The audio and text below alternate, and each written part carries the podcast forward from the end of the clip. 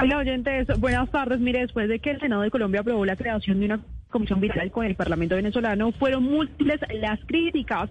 Desde el gobierno canciller Marta Lucía calificó de inaceptable odio con la política de la que la dirige el jefe de Estado y se ejecuta a través de la Cancillería.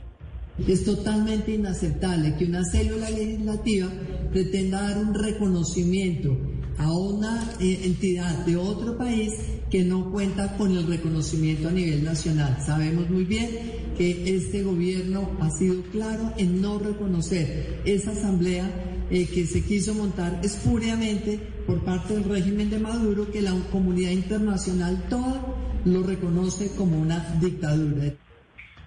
Quien también se refirió por parte del gobierno fue el ministro de Defensa, Diego Molano, quien manifestó que Colombia no puede establecer relaciones con un régimen que ha generado una grave crisis humanitaria e impactado la economía a nivel mundial.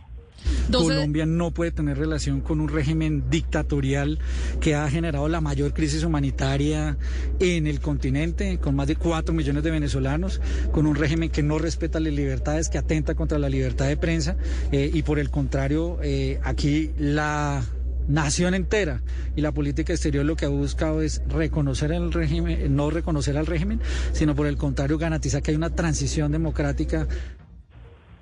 Camila de Oyentes, lo que también dijo la vicepresidenta y canciller Marta Lucía Ramírez es que la carta enviada fue una equivocación del presidente del Senado, quien ya hizo una declaración corrigiendo ese error.